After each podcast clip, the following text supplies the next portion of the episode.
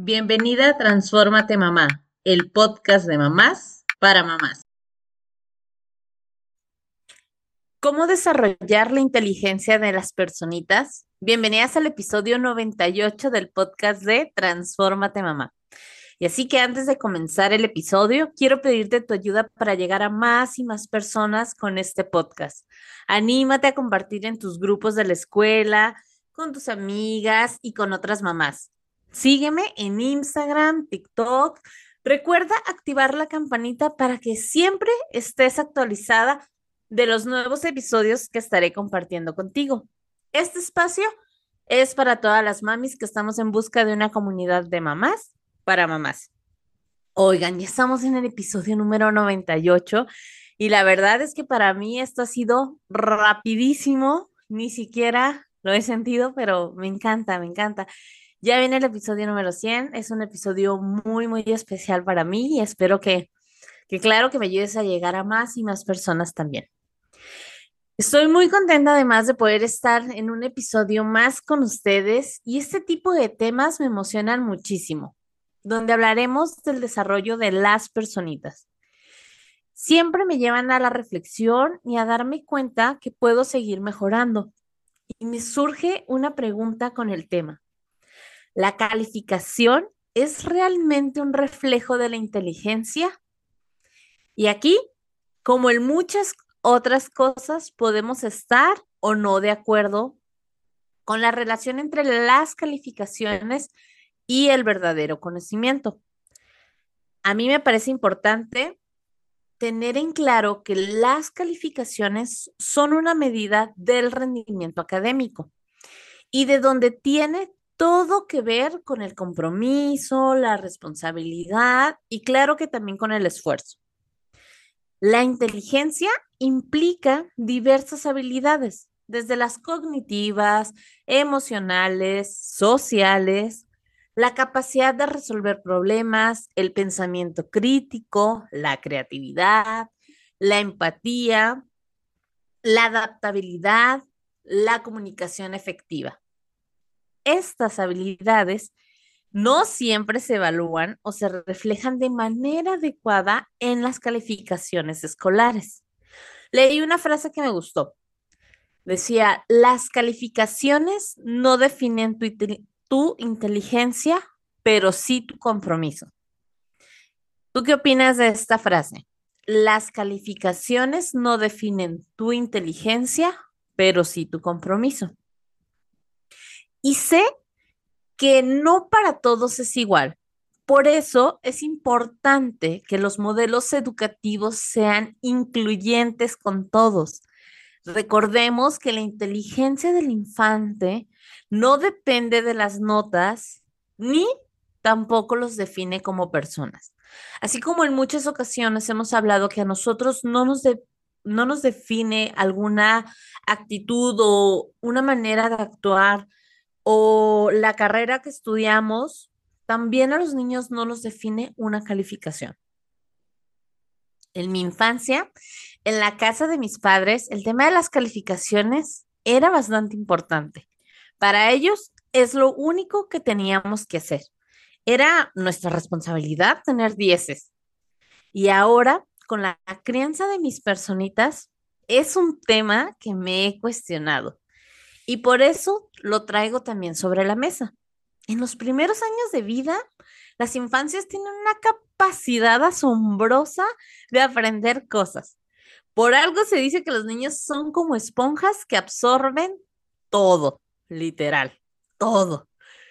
Lo que sí es una realidad es que entre quitar los pensamientos con los que crecí, cuestionarlos, modificarlos y adaptarlos, a esta nueva manera de ver las cosas, en el día a día sí existe una brecha, al menos para mí. Me cacho o me doy cuenta que de repente estoy queriendo dar elogios por la calificación, más que por el esfuerzo. También me doy cuenta de que una parte de mí se incomoda con no dar el extra. Y aunque en muchas ocasiones me detengo y reparo, estoy segura que en otras me voy sin filtro. Así que si tú, como yo, quieres conocer más de este tema, de los diferentes tipos de inteligencia que existen, quédate conmigo. Entonces, ya definimos la inteligencia, que es la capacidad de aprender, razonar, resolver problemas, adaptarse a nuevas situaciones y de comprender ideas complejas. Sin duda, va a tener diferentes maneras o formas de manifestarse. No es algo o no es un rasgo estático. Así que podemos seguir desarrollándolo a lo largo de nuestra vida, con experiencias, educación y los estímulos adecuados. Y con estos últimos, ¿cómo saber cuáles son esos estímulos adecuados?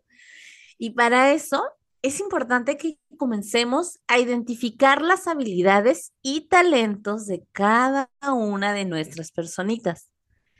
Recuerdo que en preescolar con los niños, cuando están así más peques, llevan como un reporte de actividades eh, en el que te dice si el niño eh, debería ir cumpliendo de acuerdo o no a su edad cierto tipo de objetivos o actividades y te dicen si ya lo logró, si está en el proceso o si aún no lo ha logrado.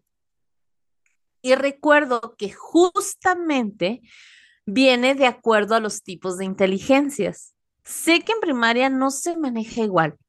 Sin embargo, te quiero compartir algunos consejos prácticos para ayudarte a descubrir las habilidades de tus personitas. Así que toma nota, porque aquí viene cómo podemos nosotros ir dándonos cuenta de cuáles son el tipo de inteligencia y habilidades con el que cuenta nuestra personita. Lo primero para esto es la observación. Estar atentas a escuchar cuando están jugando, qué les gusta a nuestras personitas, qué hacen de manera voluntaria, qué tipos de juegos son los que quieren, cuáles son sus pasatiempos favoritos, cuando estamos atentos a sus intereses, podemos descubrir sus habilidades ocultas.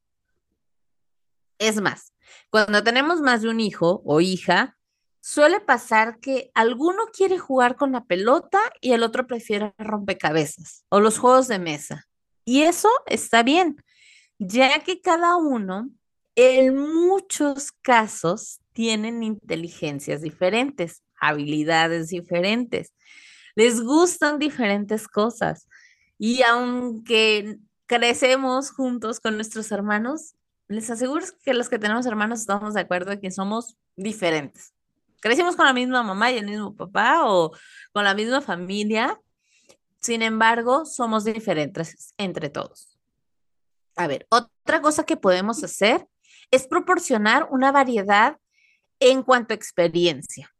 Ahora bien, sí es una realidad que debemos estar atentos a las cosas que ellos muestran interés. Lo acabo de mencionar hace un momento. Sin embargo, también es importante que les mostremos las diferentes cosas que existen. El arte, la música, la ciencia y actividades al aire libre. Porque también suele pasar que quizá, si a nosotros nos encantan las actividades al aire libre, nosotras como mamás, ¿ok? y solo procuramos realizar este tipo de actividades con ellos sin darles la oportunidad o darnos a nosotras mismas la oportunidad de explorar nuevas actividades. Esto también es un reto para muchos de nosotros. Así que te invito a estar dispuestos y abiertos a explorar en las diferentes actividades qué es lo que te puede gustar. Tal vez hay un talento oculto o algo que al día de hoy no sabías que podías realizar, una habilidad que tengas de manera natural. Número tres, hay que fomentar la curiosidad y estemos atentos a escuchar las preguntas que nos hacen. Una mente curiosa es una mente en busca de conocimiento. Cuando estamos atentas a cultivar la curiosidad, también se están sentando las bases para un aprendizaje continuo y un desarrollo intelectual sólido. Les recuerdo que en el episodio 94 hablamos del desarrollo del pensamiento crítico Y sí, ahí también hablamos de la importancia que tiene este tema de ser curiosos. Como la caricatura de Jorge el Curioso. ¿Recuerdan ese changuito que todo cuestionaba, que tenía dudas y que se ponía a explorar, experimentar y demás? La realidad es que la curiosidad nos lleva a explorar nuevas maneras de hacer las cosas y también de disfrutar. El punto número cuatro atentos a las reacciones emocionales. ¿Cómo reacciona en diversas situaciones? Y tal vez en este punto creas que no tiene tanto sentido lo que estoy diciendo. Sin embargo, dame chance, dame chance. El estar atento a qué actividades le causan felicidad, entusiasmo o frustración puede estar relacionado con sus talentos y habilidades. Por ejemplo, si muestra interés, entusiasmo o pasión con las actividades, eso quiere decir que le interesa. Si él está mostrando persistencia y hasta resiliencia, son quizás talentos que aunque le muestran un desafío, él quiere trabajar en ellos. Entonces es probable que sí le interese. Tal vez sí se frustra, pero él persiste y persiste y persiste y eso nos está diciendo algo. Ahora, ¿qué pasa cuando la frustración o este tipo de reacciones también suelen estar llenas de, bueno, mejor dicho, ¿qué pasa cuando llega como la frustración? La frustración también al final nos está diciendo algo ya que puede que esta área realmente le interese, sin embargo, pues debe trabajar mucho más en sus habilidades. ¿Me siguen con esto? Por eso, nuestro desarrollo de la observación es bastante importante. Así que tarea primero nosotros desarrollar esta habilidad de estar atentos, de observar, de ver más allá de lo que a veces solamente estamos mirando. También te recomiendo tener una comunicación efectiva con los docentes, ya que ellos pueden compartir las actividades que realizan en la escuela y ver en qué se está interesando tu hijo. Volvemos al punto, más allá de la calificación, el poder compartir con los docentes de nuestros hijos cómo es que ellos lo perciben, en qué actividades ven que se enfocan nuestros hijos o que tienen habilidades, nos puede a nosotros ayudar para saber el tipo de inteligencia que tiene nuestra personita. El siguiente punto es uno de mis favoritos. Los que me conocen lo saben. Esto tiene que ver con las interacciones sociales. Cuando nos damos la oportunidad de observar a los niños cómo interactúan con otros niños. Asimismo, con los adultos, si practican la empatía, la comunicación, el liderazgo, que son cosas que obtenemos en las interacciones sociales. El poder realizar una tarde de juegos con otros niños o asistir a actividades por la tarde, simplemente salir a jugar con otros pequeños al frente de la casa, les permite ir desarrollando más habilidades sociales. Vamos a ver a los chicos cómo poco a poco son capaces de aprender a resolver conflictos con otras personas desde esos momentos de juego y de interacción. Así que anímate a hacer reuniones de juego o los famosos play dates con otras amigas que tengan niños de tu edad, con los compañeros de la escuela. No tiene que ser algo tan elaborado, eso es una realidad. Por ejemplo, en mi caso, así sea en el departamento que tengo o en el frente de la casa de alguna otra mamá, me pido algo de comer por medio de la aplicación de Rappi, así tampoco tengo que ensuciar la cocina o andar limpiando, hasta pido los juegos de mesa directamente en la aplicación de Rappi y a disfrutar el tiempo de juego y a desarrollar la inteligencia de todas. Oigan, incluidas a nosotras las mamás, porque también en ese tiempo aprovechamos para aprender, compartir y disfrutar. Y voy a hacer hincapié en un punto que en ocasiones nos cuesta a nosotros como padres, el tema de ser flexibles y abiertos a que los niños cambien también de intereses. Estar dispuestos. Y te comparto también desde mi experiencia con este punto. Una de mis personitas el año pasado, al inicio del ciclo escolar, nos pidió que quería estar en repostería como clase extra. Lo inscribimos y todo bien por varios meses. A ver, aquí cabe mencionar que dicha clase solamente era una vez a la semana, por lo que el otro día entrenaba fútbol. Él decía que no le gustaba mucho el fútbol. Pasando los meses, nos pidió salir de repostería, que quería entrenar los dos días de la semana fútbol y entrar al torneo, es decir, tener partidos los fines de semana. Lo primero que pensé es que él tomó una decisión y que debería respetarla. Se los juro que fue el primer pensamiento que tuve. Así. Sin embargo, me di cuenta de que es en esta charla interna de segundos y microsegundos que sucede, que a todas nos pasa, yo creo, que decidí que deberíamos dejarlo explorar así que le pedimos que hablara con la Miss de repostería, le agradeciera y le explicara su nuevo interés para hacer el cambio de actividad. Y la verdad es que les digo, a veces a los que nos cuesta ser flexibles es a nosotros.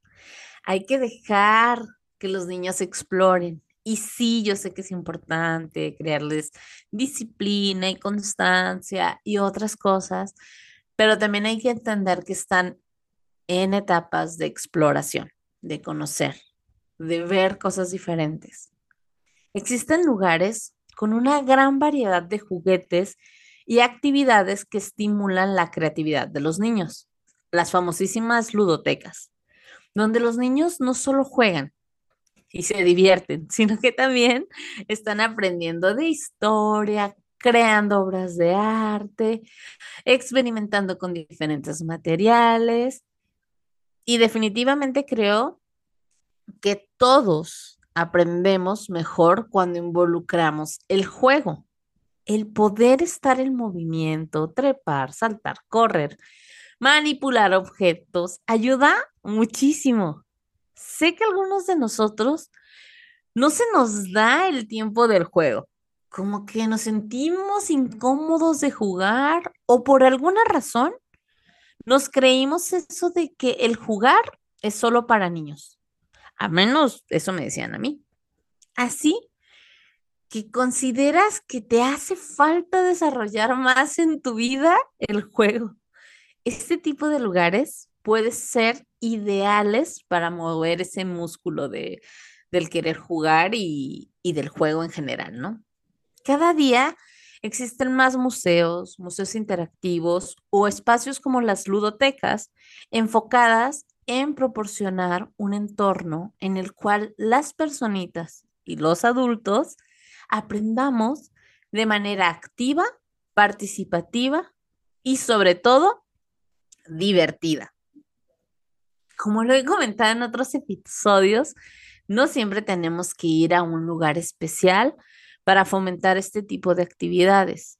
La casa, el parque, pero principalmente nuestro acompañamiento son cosas claves para promover la inteligencia.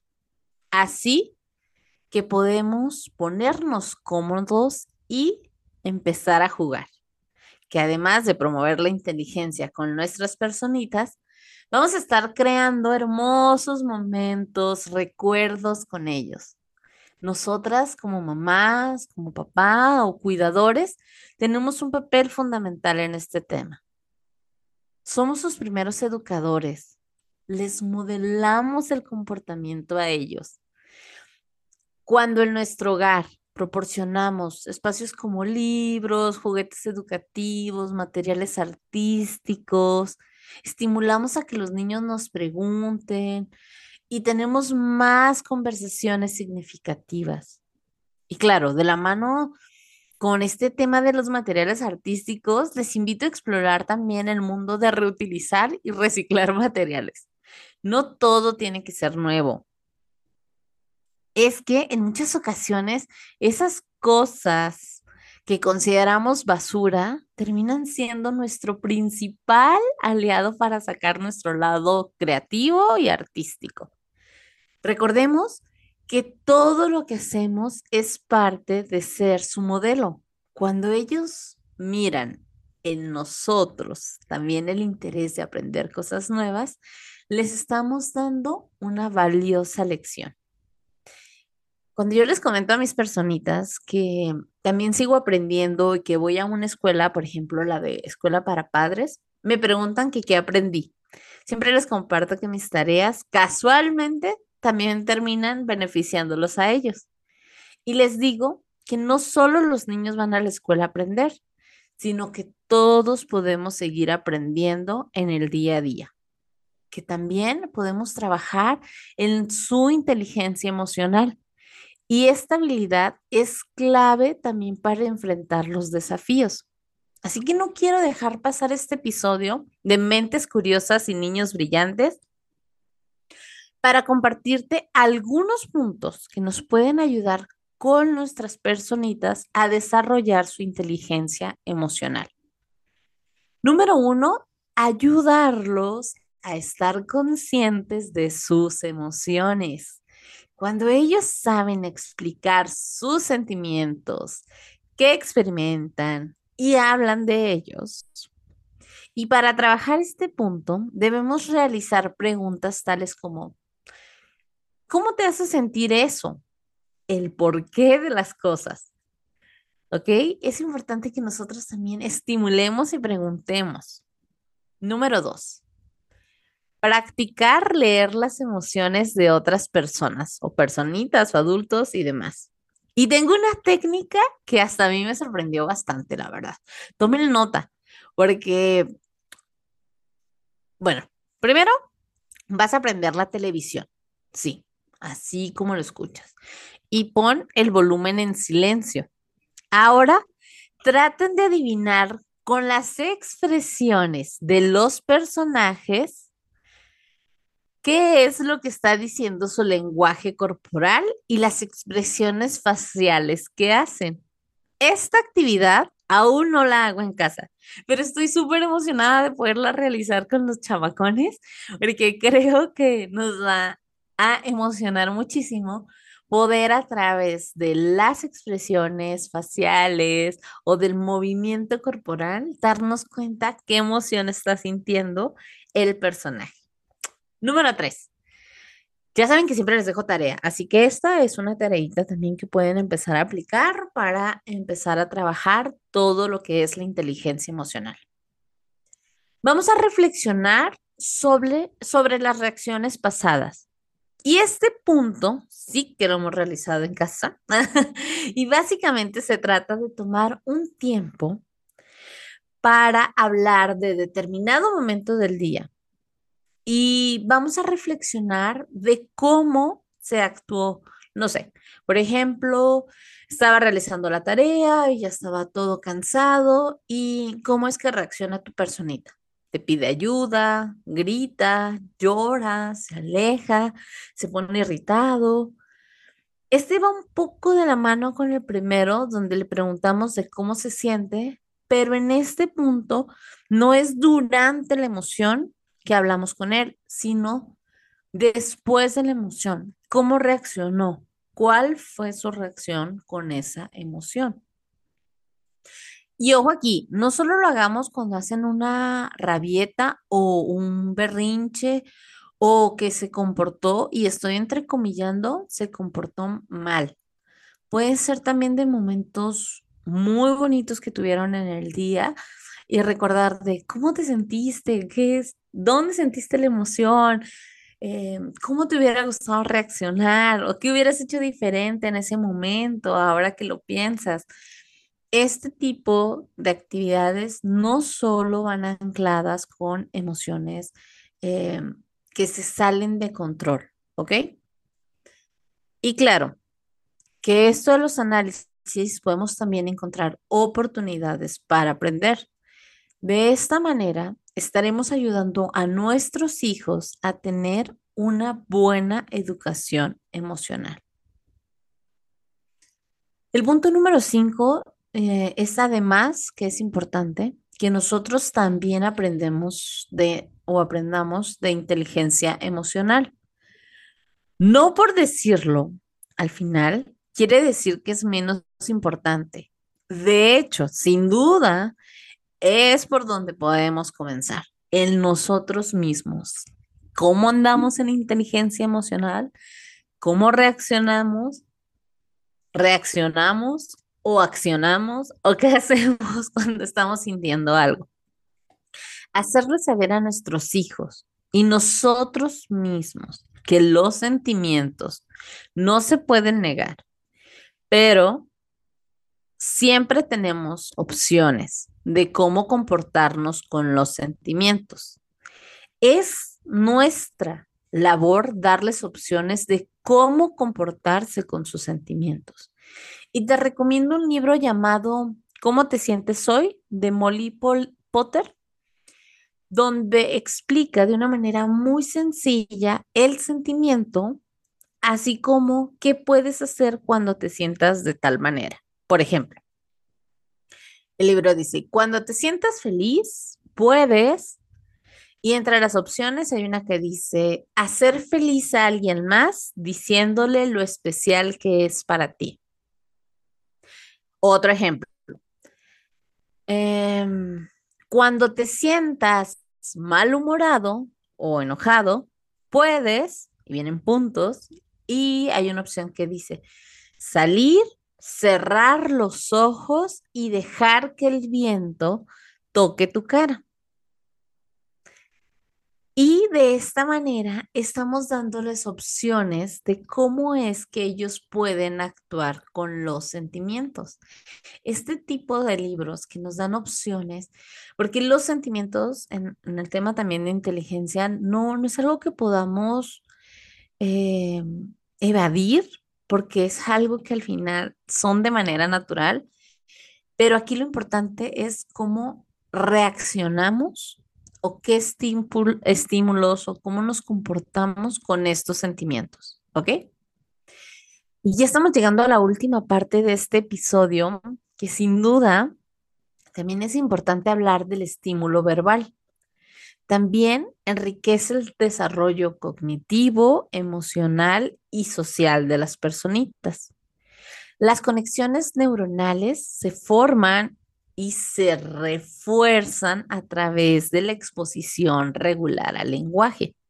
Te recomiendo mucho escuchar el episodio número 37, sí, del podcast de Transformate Mamá, que se llama Desarrollo del lenguaje verbal en niños, que grabé con Teresa donde hablamos del lenguaje verbal, que es algo que no viene de nacimiento, sin embargo es algo que se va enriqueciendo en la infancia.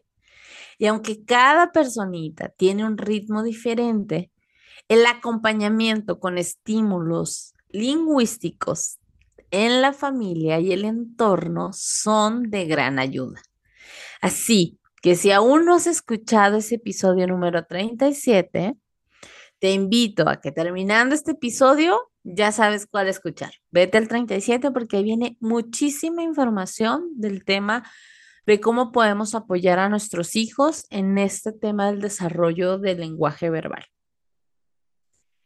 Es importante reconocer que cada niño es único y tiene su propio ritmo de desarrollo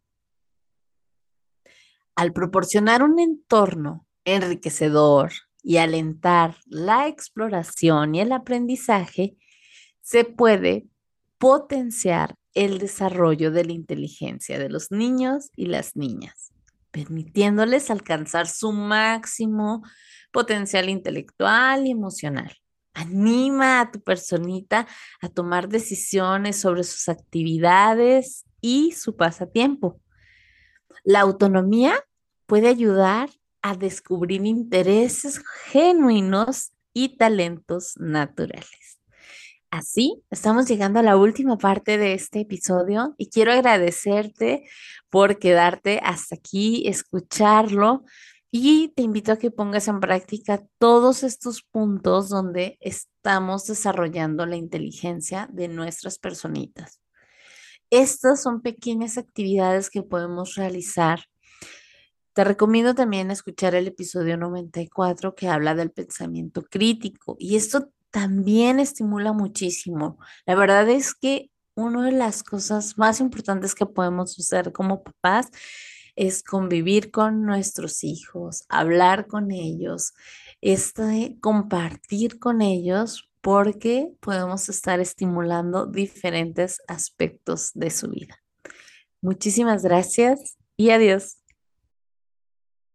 Gracias por escuchar este episodio. Si te gustó, te pido que lo califiques con cinco estrellas y lo compartas con otras mamás. Te invito a seguirme en Instagram en arroba mamá y escucharme la próxima semana en otro episodio del podcast de mamás para mamás. Transfórmate mamá.